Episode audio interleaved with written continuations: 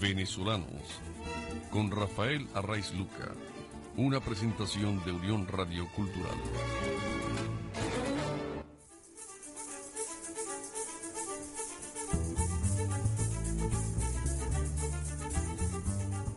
Les habla Rafael Arraiz Luca desde Unión Radio y esto es Venezolanos, un programa sobre el país y su historia.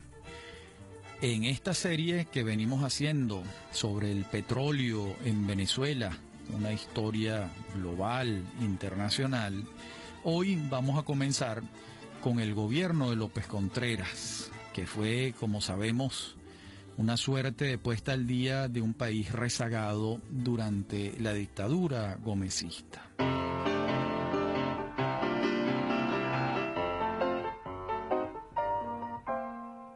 La apertura que trajo el gobierno de López incluyó todos los órdenes de la vida social. Se presentó un plan de modernización institucional del Estado, de la República, el llamado Plan de Febrero de 1936, que incluyó reformas en casi todas las facetas de la vida nacional. Producto de ese plan es la creación durante el gobierno de López del Banco Central de Venezuela, de la Contraloría General de la República, del Instituto Técnico de Colonización e Inmigración, del Instituto Pedagógico Nacional, el Ministerio de Sanidad y Asistencia Social, el Consejo Venezolano del Niño, el Banco Industrial de Venezuela. Y en materia legal se promulgan la Ley de Educación de 1940, una ley muy importante, la ley del Seguro Social Obligatorio, también de 1940, y en 1941 se firma el Tratado sobre la demarcación de fronteras y navegación de ríos comunes con Colombia. Antes, en 1940, se ha firmado el Tratado Comercial con Estados Unidos. Entre las leyes de ese gobierno de López Contreras, ya un quinquenio, por voluntad propia. Destaca en materia petrolera la Ley del Trabajo, promulgada el 16 de julio de 1936. Esta ley es la que va a consagrar el derecho de asociación colectiva de los trabajadores y el derecho a la huelga. Esto le da marco legal a la huelga petrolera de finales de 1936. Esta huelga comenzó el 14 de diciembre de 1936 y concluyó el 22 de enero de 1937. Concluye con un decreto presidencial que sube el salario de los trabajadores petroleros y lo lleva hasta un bolívar diario. Eran otros tiempos, por supuesto. Esta fue la primera huelga laboral de la Venezuela moderna. Fue precedida por aquella famosa manifestación general del 14 de febrero de 1936, que si bien no fue una huelga laboral, sí dejó claro que los venezolanos habían perdido el miedo y tomaban la calle. En esto insistió mucho el gran historiador Manuel Caballero, en el tema de que Venezuela perdió el miedo el 14 de febrero de 1936. Por su parte, Rómulo Betancourt, en su libro Venezuela, Política y Petróleo, un libro de 1955, le da una interpretación optimista al significado de la huelga. Él veía en la huelga un despertar de la conciencia nacional en relación con el control de la riqueza. Por su parte, el 5 de agosto de 1936, el Congreso Nacional sanciona una nueva ley de hidrocarburos y demás minerales combustibles, así era como se llamaba. Esta ley la presenta quien entonces se desempeñaba como ministro de Fomento, Néstor Luis Pérez. Hay un debate parlamentario intenso sobre el proyecto de ley a diferencia del periodo gomecista, donde muy poco se discutían las leyes en el Congreso, por no decir absolutamente nada. Las críticas a las concesionarias no se hicieron esperar en ese debate. el espíritu de la ley apuntaba a un mayor control por parte del Estado de la actividad petrolera. La ley entonces va a subir los cánones a pagar por parte de las concesionarias y sobre todo indicaba un derrotero a seguir por parte del Estado en relación con la renta petrolera. Por supuesto, la consecuencia inmediata es que Néstor Luis Pérez, el ministro de Fomento de López Contreras, se gana la antipatía de las concesionarias, quienes veían en este proyecto de ley un instrumento legal que afectaba a sus intereses. En este debate nacional que cobra cuerpo en el Congreso y en otros ámbitos públicos y comienza a ser el petróleo eh, el epicentro de la vida política venezolana, en este contexto va a ocurrir el famoso editorial del diario Ahora, a ese periódico había entrado a trabajar un joven en enero de 1936. Ese muchacho se llamaba Arturo Uslar Pietri. Y entre sus labores estaba escribir, sin firmar, los editoriales del diario. El 14 de julio de aquel año, 1936, publicó un editorial titulado Sembrar el petróleo.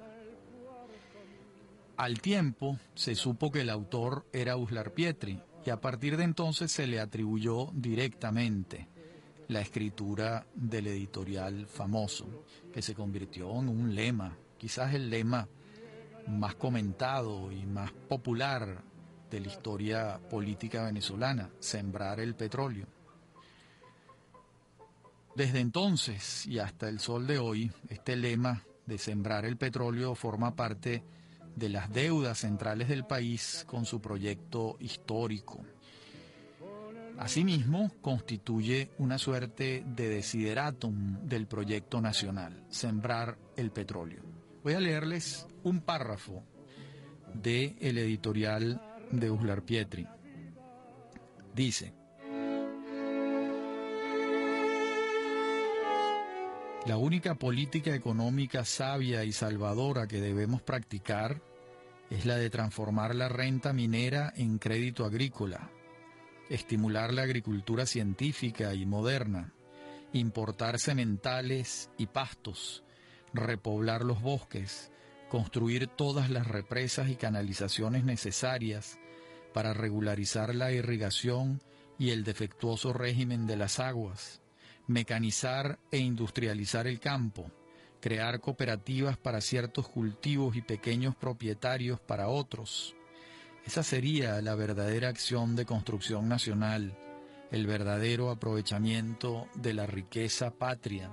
Y tal debe ser el empeño de todos los venezolanos conscientes. Si hubiéramos de proponer una divisa para nuestra política económica, lanzaríamos la siguiente que nos parece resumir dramáticamente esa necesidad de invertir la riqueza producida por el sistema destructivo de la mina, en crear riqueza agrícola reproductiva y progresiva, sembrar el petróleo. Bueno, noten que el proyecto propuesto por Uslar es exclusivamente agrícola y ganadero, ganadero porque menciona a los sementales y a los pastos, y habla en alguna medida de la agroindustria, pero no es un proyecto industrial como tal, cosa que llama la atención, ya que la industrialización para 1936 ha debido ser un norte a seguir. Sin embargo, quizás pensó Uslar que era hipotético, utópico pensar en la industrialización en aquel momento, en cambio si era urgente y perentorio colocar el acento en el desarrollo agrícola y pecuario. Seguramente pesaba en el ánimo del joven editorialista el perjuicio que ya comenzaba a notarse en la producción agrícola en la medida en que la producción petrolera ascendía. También es probable que pesaran mucho en su ánimo las teorías agrarias de su amigo Alberto Adriani, conocidas y compartidas por Uslar entonces. El mismo ministro Pérez, Néstor Luis Pérez, en el camino de darle mayor importancia a la institucionalidad estatal en relación con el petróleo, va a crear la Dirección de Hidrocarburos en el Ministerio de Fomento y va a revisar con lupa los mecanismos de fiscalización sobre las concesionarias. Como vemos en 1936, cuando está comenzando el gobierno de López Contreras, se colocan sobre la mesa unos temas que no habían sido tocados antes. Hemos aludido a la famosa frase del editorial de Uslar Pietri, sembrar el petróleo. Hemos aludido a la ley del trabajo que produce la huelga petrolera, la primera que hubo. Y bueno, también hay que señalar que el clima entre el ministro Pérez y las compañías vino a enrarecerse más con la nacionalización del petróleo en México. Esto lo hace el gobierno de Lázaro Cárdenas el 18 de marzo de 1938. ¿Por qué? Porque las concesionarias temían algo similar en Venezuela. Pero en verdad este no era el propósito de López Contreras. Por más que su ministro de Fomento ajustara las tuercas cada vez más en cuanto a la exigencia del cumplimiento del pago de tributos y también al pago de deudas pendientes por parte de las concesionarias.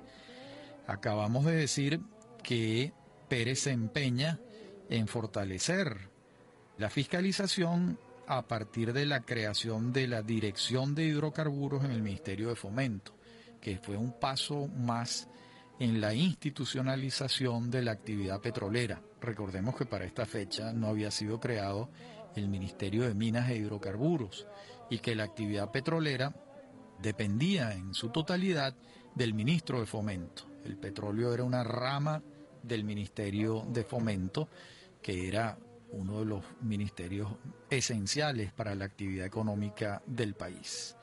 En la próxima parte del programa continuaremos revisando estos aspectos esenciales del gobierno de López Contreras y el petróleo. Ya regresamos.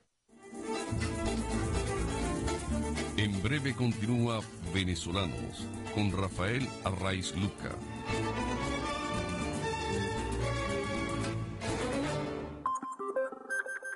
Si pasa, pasa por aquí.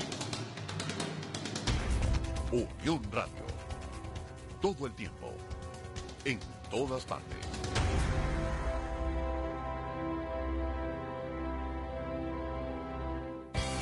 Todas las mañanas, Eduardo Rodríguez Yoliti, Cire Luna da Costa y Saúl Noriega están a tiempo con la información, el entretenimiento, el deporte, la economía, el país y el mundo.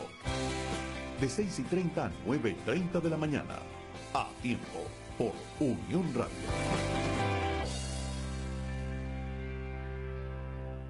A petición del público regresa a Teatrex El Bosque el cumpleaños de Peppa Pig con sus amigos, una producción de Divertilandia y Bell Show Entertainment, un espectáculo donde unos personajes especiales serán los encargados de alegrar una esperada y divertida fiesta. Disfruta junto a Peppa Pig y su hermano George, Elmo, Abelardo, Mickey, Minnie, Doctora Juguetes, Goofy y Sirius. Te esperamos el domingo 26 de marzo, 5 y 30 de la tarde. Entradas en teatrex.com.b y en las taquillas del teatro. Síguenos por arroba teatrex. Soy Carlos Fernández. Como periodista siempre busco la verdad y por ello les invito a probar el verdadero sabor de la gastronomía en Amazonia Grill donde deleito con jugosas carnes cocidas a la brasa, además de exquisitos platillos internacionales. Amazonia Grill, provoca más. Calle Madrid, Las Mercedes, 993-5857. Que pase buenas noches, mi amorcito. Hasta mañana. Sueña bonito. Tú también. Descansa. Chao. Tranca, pues. No, tranca tú. Tranca tú, vale. Enamórate hablando más. Mantente conectado con esa persona especial activando una línea gratis para que disfrutes de 300 SMS y 90 minutos a todas las operadoras. Actívate este día de los enamorados y comienza a vivir el amor. Hablando más, Movistar. Unión Radio. Antes, durante y después de la noticia. Todo el tiempo. En todas partes. Estamos de regreso con Venezolanos con Rafael Arraiz Luca.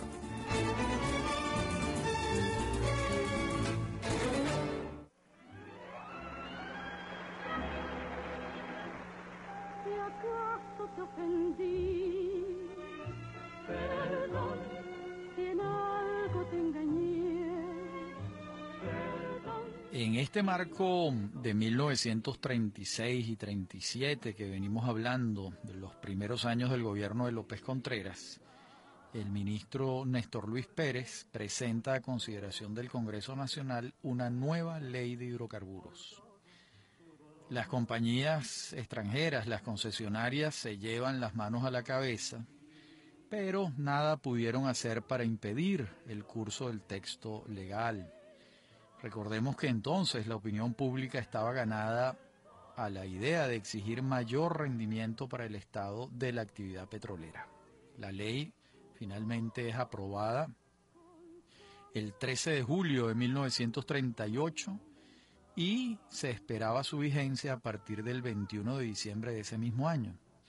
La ley trajo una modificación tan radical de la ley que entonces estaba vigente que las compañías no se animaron a pedir nuevas concesiones bajo el marco legal nuevo. Esto trajo unas consecuencias graves también. Con semejante cambio a favor del Estado y en desmedro de las concesionarias, estas optaron por quedarse inermes, no hicieron nada. Es decir, siguieron con sus concesiones de tiempos del general Gómez, que se regían por las leyes de entonces y no pidieron nuevas concesiones, con lo que la ley de 1938 pasó a estar en una suerte de limbo, que era prácticamente una letra muerta, porque la ley creaba un nuevo marco legal concesionario y las compañías no pedían nuevas concesiones porque pensaban que ese marco no les convenía, era contrario a sus intereses. De allí que no se exagera al afirmar que la ley no tuvo aplicación, ya que ninguna concesión fue otorgada bajo su imperio, su marco legal. López Contreras entendió el golpe, el rechazo, la negativa de las concesionarias y no le queda otro camino que separar del cargo a Néstor Luis Pérez y va a nombrar entonces a un venezolano verdaderamente de gran trascendencia histórica, como fue Manuel R. Egaña. Egaña va a ser designado ministro de Fomento el primero de agosto de 1938. Por cierto, va a ser Egaña quien primero delinee una política petrolera escrita, seria, formulada, articulada, eso va a ocurrir en la memoria del Ministerio de Fomento de 1941. Allí presenta Egaña 10 puntos generales que le marcan un norte a la política petrolera. Esos puntos van a ser los siguientes, voy a enumerar los que son sustanciales a nuestro juicio. Dice Egaña, una participación más justa de la nación en la riqueza del subsuelo. Otro punto, el Estado debe cobrar vigilancia, control y dirección cada vez mayores sobre las actividades petroleras. Otro punto, se busca el norte del desarrollo de los campos productores de petróleo liviano. Otro punto muy importante, la refinación en el país para fines de exportación. Otro punto, la ampliación de los mercados. La reinversión en el país, dice Egaña, y encauzar los impuestos y derechos hacia las formas más simples.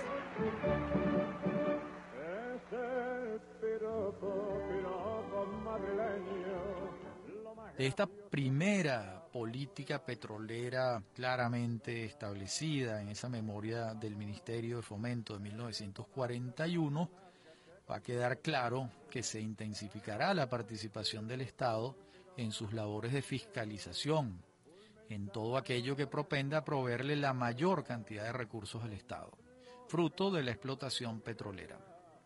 También queda claro que se buscará estimular la refinación en el país. Antes de estas definiciones de Egaña en materia petrolera, el gobierno, como dijimos antes, había logrado firmar un tratado de reciprocidad comercial con los Estados Unidos el 24 de julio de 1940. Este instrumento trajo un aumento acerca del tope de petróleo venezolano que podía enviarse a Norteamérica. Este pasó de 35 millones de barriles en 1938 a 58 millones de barriles en 1940, un aumento mayor al 20%. Recordemos que los productores de petróleo en los Estados Unidos, como dijimos en programas anteriores, habían hecho un lobby muy eficiente para sus intereses para que se limitaran los envíos de crudo extranjero, ya que iban a competir con la producción norteamericana. Y Venezuela fue el país más perjudicado con esta decisión. Y aquí estamos viendo que gracias al tratado esa decisión comienza a revertirse. De modo que fue un tratado de la mayor importancia para los intereses venezolanos. La participación de Gaña en los asuntos públicos venezolanos no se detuvo en 1941 y el petróleo se va a convertir en un tema permanente de su reflexión económica.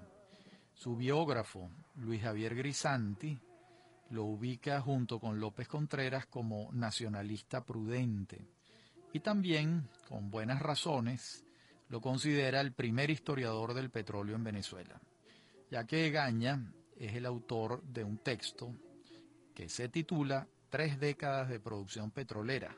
Ese es un texto de 1947. Para ese año Edwin Lieven no había publicado su historia, la primera historia del petróleo en Venezuela. El estudio de Lieven concluye en 1954 y como sabemos ha sido fuente de inspiración de muchos trabajos posteriores. Por su parte, en el mundo está ocurriendo un cambio importante y es que Arabia Saudita y Kuwait entran en la escena petrolera en estos años de los que venimos hablando, del gobierno de López Contreras entre 1936 y 1941. Veamos someramente cómo fue esto. Muhammad bin Saud es el fundador de la dinastía saudí. Esto ocurre el año 1700 y un descendiente suyo, Ibn Saud, conquistó territorios y consolidó la dinastía entre 1900 y 1932. En ese año, el 32, comienza a denominarse Arabia Saudita. Los efectos de la Gran Depresión también habían llegado hasta la península arábiga. Entonces entra en escena un personaje de la historia del petróleo, Harry St. John Bridger Philby, un nombre larguísimo era amigo personal del monarca saudita y lo convence que las soluciones a sus problemas están bajo el suelo de su país. Por cierto, este Philby era el papá, el padre del legendario Harold King Philby, nada menos que el jefe del contraespionaje soviético de los servicios secretos británicos, es decir, el más célebre agente doble de su tiempo. Era Philby, el hijo de Philby, el padre, que es de quien estamos hablando. Philby entonces sirve de puente en las negociaciones entre la Standard Oil of California, SOCAL, que era como se llamaba, y el rey. Y se firma un acuerdo en 1933, el 29 de mayo. El jeque concedía una extensión de 6.000 hectáreas por un lapso de 60 años y recibía una suma por adelantado que lo sacaba del atolladero en el que estaba metido. Luego entran otros. El año 36, la Anglo-Persian y la Iraq Petroleum Company obtuvieron otras concesiones, de menor extensión, pero las obtuvieron. Y en marzo de 1938 se halla petróleo en el pozo Damán número 7. Las prospecciones eran más que alentadoras. Un año después, el oleoducto entre el campo petrolero y el puerto de Rastanura fue inaugurado. En ese momento en que Ibn Saud gira la válvula del petróleo, ignoraba que su país iba a ser el mayor productor de petróleo del mundo durante muchos años. De inmediato, el emir de Kuwait, su vecino, empieza a escuchar ofertas para buscar petróleo en su territorio y se le acerca Frank Holmes de la mano de la Golf y finalmente se asocian la Anglo-Persian y la Golf, 50% cada uno, y crean una empresa, la Kuwait Oil Company. Esta empresa firma la concesión con el Emir Ahmad el 23 de diciembre de 1934.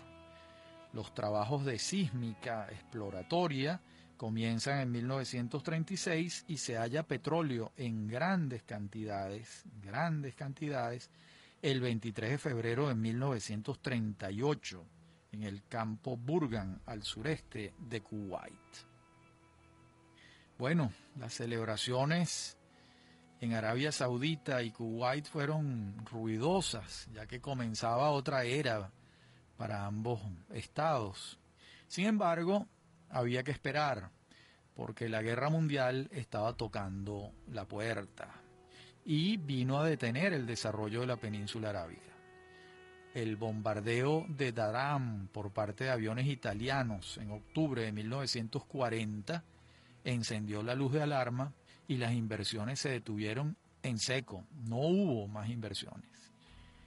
La construcción de la gigantesca refinería de Ras Tanura en Arabia Saudita se pospuso y Kuwait cerró la producción petrolera en su totalidad, ya que existía el temor de que los pozos fuesen tomados por las fuerzas del eje, aquel eje formado por Alemania, Japón e Italia, y las fuerzas aliadas llevaron a la decisión de cerrar los pozos. Incluso tomaron una decisión drástica porque taponaron los pozos con cemento, de manera tal que las fuerzas del eje no pudieran adueñarse de los pozos, que era el temor de las fuerzas aliadas. Va a tener que terminar la guerra para que se retomen las inversiones en Arabia Saudita, en Kuwait y en Bahrein. Pero esos serán temas y otros, por supuesto, de la próxima parte del programa, donde veremos el gobierno de Isaías Medina Angarita y el petróleo, un gobierno que fue importantísimo para el desarrollo petrolero venezolano. Ya regresamos. En breve continúa Venezolanos con Rafael Arraiz Luca.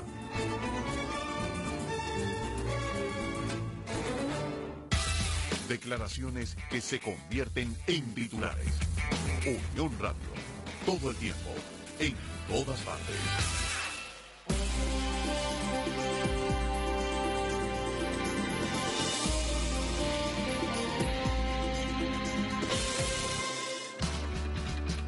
Conectados con Caracas, Valencia, Maracay, Maracaibo, San Cristóbal, Punto Fijo, Margarita, Puerto La Cruz, Barcelona, Ciudad Guayana, Ciudad Bolívar, Barquisimeto, San Carlos, Guacara. Unión Radio. Todo el tiempo, en todas partes.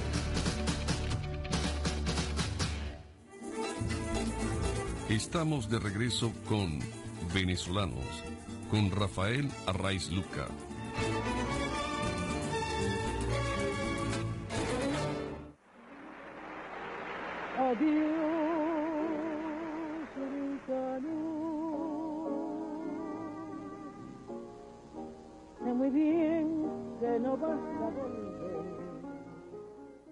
Presidente Medina, desde la primera locución que da cuando asume la presidencia de la República, el 5 de mayo de 1941, va a asomar sus proyectos tributarios.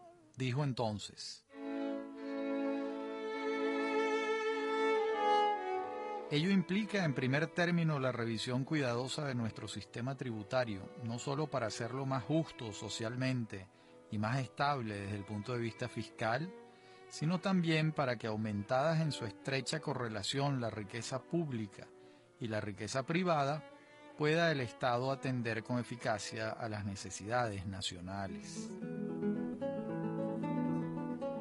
Esto se va a expresar muy pronto en la ley de impuestos sobre la renta, que se va a sancionar en 1942 y que trae como consecuencia una recaudación tributaria por parte del Estado muy grande y que también incluía a la fuente petrolera, ya que las concesionarias obviamente no estaban exentas del pago de impuestos sobre la renta, ya que desempeñaban una actividad económica en el territorio nacional. Esta ley fue el primer paso para obtener mayores ingresos sin necesidad de negociar condiciones con las compañías petroleras. Obviamente, las concesionarias protestaron, pero no lograron detener la aplicabilidad de la ley. En cambio, la ley de hidrocarburos es diferente. Recordemos que las compañías petroleras mundiales vienen de un hecho reciente y para ellas muy traumático. Me refiero a la nacionalización del petróleo en México en 1938. Este hecho las coloca a la defensiva, por una parte, y en actitud comprensiva por otra. Se sabía que el Estado venezolano podía hacer lo mismo y las consecuencias para las empresas transnacionales eran contundentes, como pasó en México, que no pudieron participar en el negocio petrolero a partir de la ley del 38. Ellos se preguntaban, las concesionarias, ¿por qué no puede ocurrir lo mismo en Venezuela? De modo que estaban muy alertas en este sentido. Hay otro factor que incide particularmente en el ámbito petrolero en el momento de la reacción de la ley y es la Segunda Guerra Mundial, que como sabemos ha comenzado en 1939 y en el momento de asumir Medina en el 41 estaba lejos de terminar, la guerra termina en el año 45, de modo que era un factor importante en las negociaciones. De allí que los Estados Unidos buscan que Venezuela se aleje de decisiones radicales como la mexicana, y Venezuela, por su parte, con inteligencia, aprovecha el temor para avanzar en sus pretensiones. Esta tensión fue conduciendo a un acuerdo básico dentro de la política de Franklin Roosevelt del buen vecino para América Latina. Sobre todo, recordemos que estábamos en una situación bélica y el petróleo venezolano era un factor fundamental en la confrontación planetaria. De allí que los Estados Unidos y Roosevelt, su presidente en particular, manejaran el tema petrolero con Medina con mucho cuidado. Aquí va a ser entonces muy importante el papel del embajador Frank Corrigan. En este sentido, Margarita López Maya, en un trabajo muy bueno que se titula Estados Unidos en Venezuela 1945-1948, revelaciones de los archivos estadounidenses, llega a afirmar lo siguiente en relación con Corrigan. A los fines de evitar una nacionalización como la mexicana y asegurarse el abastecimiento durante el periodo de la guerra. Eso era lo que pretendía Corrigan, ese era el trabajo que le habían asignado desde el Departamento de Estado en los Estados Unidos. De modo que había una tensión importante e interesante sobre la base de esos dos factores que ya señalamos, la nacionalización mexicana del 38 y el curso de la guerra mundial. De allí que los Estados Unidos no podían arriesgarse a romper el hilo con Venezuela ya que habría sido una catástrofe para los suministros de energía que demandaba la guerra. Por otra parte, Venezuela necesitaba urgentemente salir del limbo en el que se había colocado ella misma con la ley del 38, ya que esta ley fue tan ambiciosa en sus pretensiones que condujo, como vimos antes, a que las compañías no solicitaran nuevas concesiones, y esto perjudicaba notablemente el país porque lo dejaba en suspenso en cuanto a la exploración petrolera y no llegaban nuevas inversiones derivadas de la actividad petrolera. Por su parte, Medina, entre sus objetivos estaba expandir la industria petrolera nacional y para ello el otorgamiento de nuevas concesiones era indispensable. Pero con la ley del 38 parecía imposible. De allí que Medina toma la decisión de nombrar una comisión especial presidida por él mismo para que redacte una nueva ley de hidrocarburos. Esta comisión comenzó a sesionar el 6 de enero de 1943 y estuvo integrada por los funcionarios públicos de alto nivel que tenían relación con el tema petrolero. Estoy hablando de el ministro de Hacienda, Alfredo Machado Hernández, el ministro de Educación Nacional, Gustavo Herrera, el Procurador General de la Nación, Gustavo Manrique Pacanins, el ministro de Fomento, esencial en todo este proceso, Eugenio Mendoza Goiticoa, el secretario de la Presidencia de la República, Arturo Uslar Pietri, un asesor y exministro de Fomento, Manuel R. Gaña, y una lista importante y larga de consultores jurídicos de ministerios, técnicos y expertos petroleros. Allí estaban Julio Medina Angarita, hermano del presidente, Luis Loreto, Rafael Pisani, Pedro Ignacio Aguerrevere, Edmundo Luongo Cabello, Carlos Pérez de la Cova, Ángel Demetrio Aguerrevere, Luis Herrera Figueredo y Luis Jerónimo Pietri. Esta comisión denota un cambio simbólico importante, ya que con excepción de su hermano Julio, no advertimos a otro tachirense en la lista y tampoco a ningún militar, cosa muy significativa, ya que se trataba de un gobernante escogido dentro de las filas de las Fuerzas Armadas, como ya era tradición para entonces dentro de la conocida hegemonía militar tachirense. La ley y los cometidos de la política petrolera de aquella época eh, tenían como uno de los asuntos centrales lograr que las concesionarias refinaran en Venezuela. De allí que se negocian con las concesionarias grandes y pequeños estímulos tributarios a cambio del compromiso de ampliar y construir nuevas refinerías en el país. Estas negociaciones ya no las lleva Manrique Pacanins como procurador, sino directamente el ministro de Fomento, Eugenio Mendoza. Y el resultado es positivo. Recordemos que la refinería de Puerto La Cruz comenzó a levantarse en 1945 y fue inaugurada en 1950, construida por la Venezuela Gulf Refining. La refinería de Cardón, obra de la Shell, comenzó a operar el primero de febrero de 1949 y la refinería de Amuay, construida por la Creole o la Standard Oil, comienza a operar el 3 de enero de 1950. Como vemos, las tres grandes refinerías petroleras que aún funcionan en Venezuela fueron consecuencia directa de las disposiciones tributarias favorables que otorgó la ley de hidrocarburos de 1943. En el proceso de discusión de la ley con las concesionarias, Medina buscó tres asesores norteamericanos que trabajaran a favor del texto legal en sus aspectos técnicos y en el convencimiento de las compañías. Esta asesoría no era del conocimiento público y el gobierno de Medina no quería que lo fuese nunca. Pero cuando Juan Pablo Pérez Alfonso fue designado ministro de Fomento en el gobierno de Rómulo Betancourt a partir del 18 de octubre del 45, halló la documentación escrita de la contratación de los asesores y no se guardó la información. Era de importancia, por supuesto. Por eso designó a Max Thornburg como asesor para la negociación y el borrador del texto legal tuvo mucha influencia de Thornburg.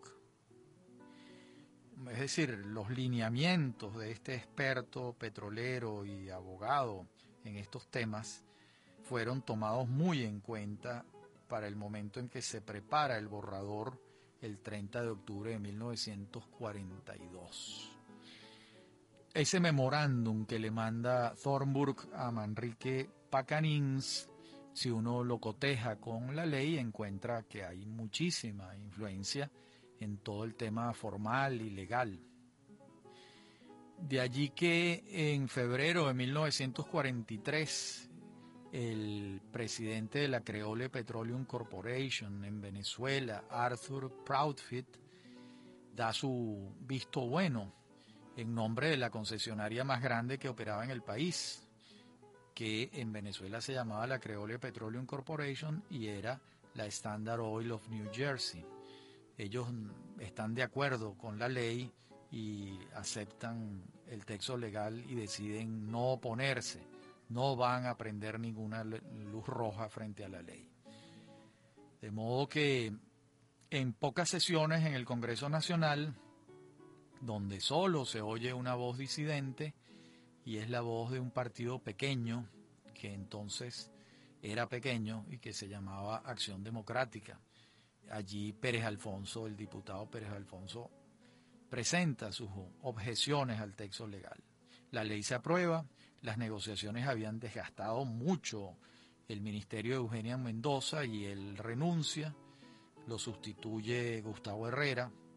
Y el propio Medina Angarita en un texto en su autobiografía que se titula Cuatro años de democracia, dice en relación con Mendoza,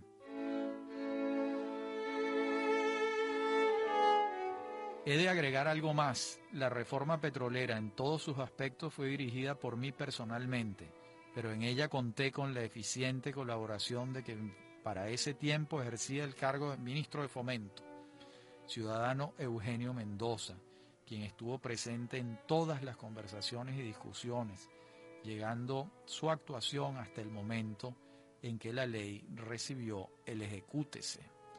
Fin de la cita de Medina Angarita.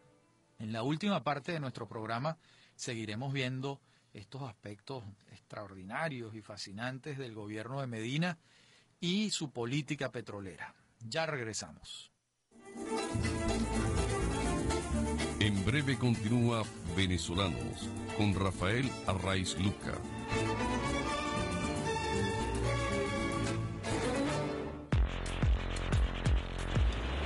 Porque es necesario estar bien informado. Unión Radio, todo el tiempo, en todas partes. Unión Radio le invita a escuchar la misa dominical con el padre Onéger Molina García. La alegría de la paz, de la buena noticia, la alegría del Señor Jesús que vive y que está resucitado, está también hoy con todos ustedes.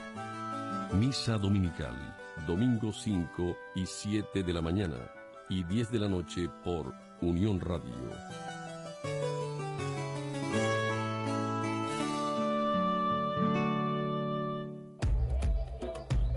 En IBC tenemos todo lo que quieres ver en series de aventura. Las playas de Cambodia recibirán a 20 exjugadores elegidos por la audiencia, quienes regresarán para una segunda oportunidad. Survivor Cambodia. En estreno el 27 de marzo a las 8 de la noche. Sintonízanos por el canal 14 de Inter, 235 y 1235 en DirecTV. Más cerca, IBC. En el Ato Grill encuentras lo mejor de dos mundos, porque es el lugar ideal para reunirse con la familia y sensacional para los negocios. Pregunta por nuestros nuevos combos. Sí, los nuevos combos que traemos para ti, a tu preferencia, y obtienes precios muy especiales, siempre acompañado de la mejor música en vivo. El Ato Grill, la excelencia restaurantes. Avenida La Salle, Los Caobos. 24 horas, generando contenido que entretiene, que informa Unión Radio. Todo el tiempo. En todas partes.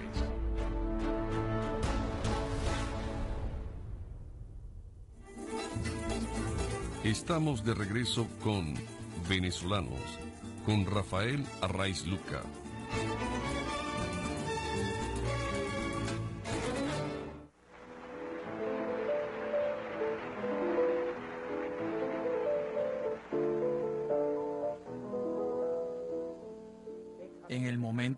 Presentar la ley en el Congreso Nacional, el presidente Medina deja por escrito los motivos que tuvo para la reforma. Ellos fueron la necesidad de unificar las concesiones bajo una sola ley, derogando todos los contratos firmados bajo leyes anteriores, en aras de la unidad y la coherencia, así como una mejor y unificada recaudación de las regalías. Se buscaba también mayores ingresos para el Estado por la actividad petrolera. Y también, lo que ya hemos señalado, el interés de los venezolanos porque se refinara en el país su petróleo. Estos objetivos se alcanzaron en el tiempo. Por otra parte, hay un factor clave que las voces oficiales de entonces no revelaban en sus intervenciones públicas. Nos referimos al hecho sustancial de que la ley del 43, al unificar las concesiones, también suspendía sus caducidades. Es decir, habían unas concesiones que iban a concluir en la década de los años 60 y con la nueva ley todas las concesiones iban a terminar en 1983. Entonces esto también favorecía a las concesionarias porque les daba un horizonte mayor. La ley se está firmando en 1943. 1983 son 40 años. En 40 años las inversiones petroleras se recuperan con toda seguridad. De modo que esto fue un aliciente importante para las concesionarias ya que a partir de entonces contaban con un horizonte de 40 años para la explotación de sus concesiones y no la expiración 20 años después. De modo que esto fue un punto que también las favoreció a ellas y las llevó a, a ver la ley con menos alarma de la que podía preverse.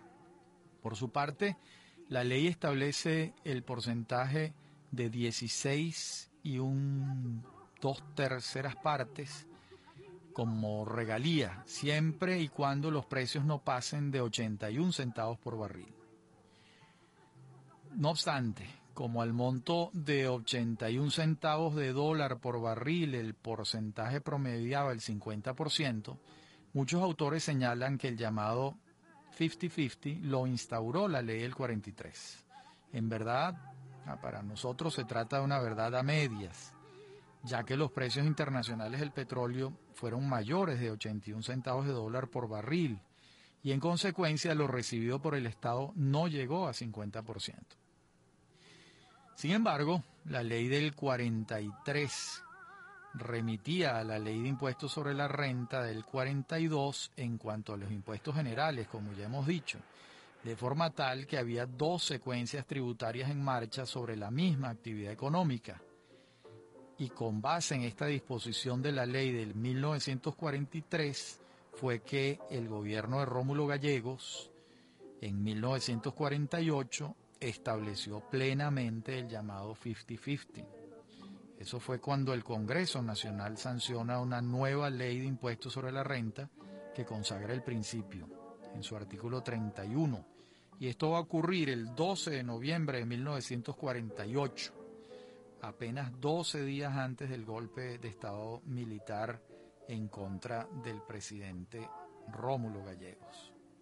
En relación con este tema, los seguidores de Acción Democrática se atribuyen plenamente el 50-50 y olvidan que fue posible sobre la base de las leyes del 42 y del 43.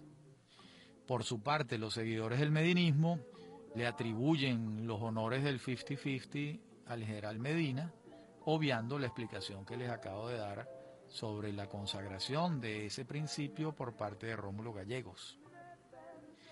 De modo que ambos llevan razones de peso, que no se excluyen unas a otras. Recordemos también que cuando asume la presidencia de la República Medina Angarita, el envío de petróleo venezolano a Europa se había suspendido, como dijimos antes y no había manera de que llegara sin toparse con las fuerzas navales de los alemanes del eje. Aquella porción de la producción nacional halló destino engrosando las reservas norteamericanas. Pero en 1942 se presentaron nuevos problemas y el 14 de febrero de ese año siete buques petroleros fueron atacados por submarinos alemanes en alta mar cuando ya dejaban atrás la península de Paraguaná. Para colmo, las refinerías de Aruba y Curazao fueron bombardeadas por fuerzas del eje. Era evidente que los alemanes, los japoneses y los italianos querían cortar los suministros de petróleo venezolano a las fuerzas aliadas. Entonces se implementó un sistema subrepticio de pequeños barcos que salían del lago de Maracaibo hacia las islas holandesas de madrugada, sin luces y fuertemente escoltados. Así fue como la producción petrolera zuliana no desapareció, pero se redujo ostensiblemente frente a estas hostilidades de los alemanes. A Medina Angarita le toca recibir la noticia del suicidio de Hitler el 30 de abril de 1945 Igualmente estaba gobernando cuando caen las bombas sobre Nagasaki e Hiroshima el 5 y el 6 de agosto de 1945. De modo que le tocó el fin de la Segunda Guerra Mundial y muy pronto le va a tocar el golpe de Estado del 18 de octubre del 45, donde es sustituido en la presidencia por una junta revolucionaria de gobierno presidida por Rómulo Betancourt. Pero estos y otros temas serán objeto de nuestro próximo programa en esta serie sobre el petróleo en Venezuela y el mundo que estamos trabajando para ustedes.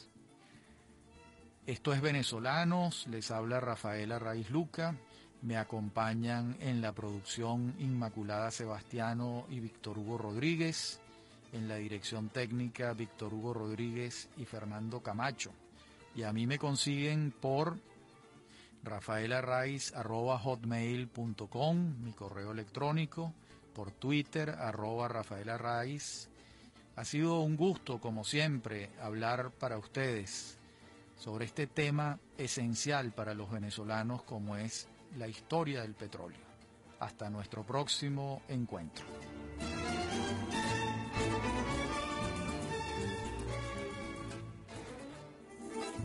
Venezolanos con Rafael Arraiz Luca. Fue una presentación de Unión Radio Cultural.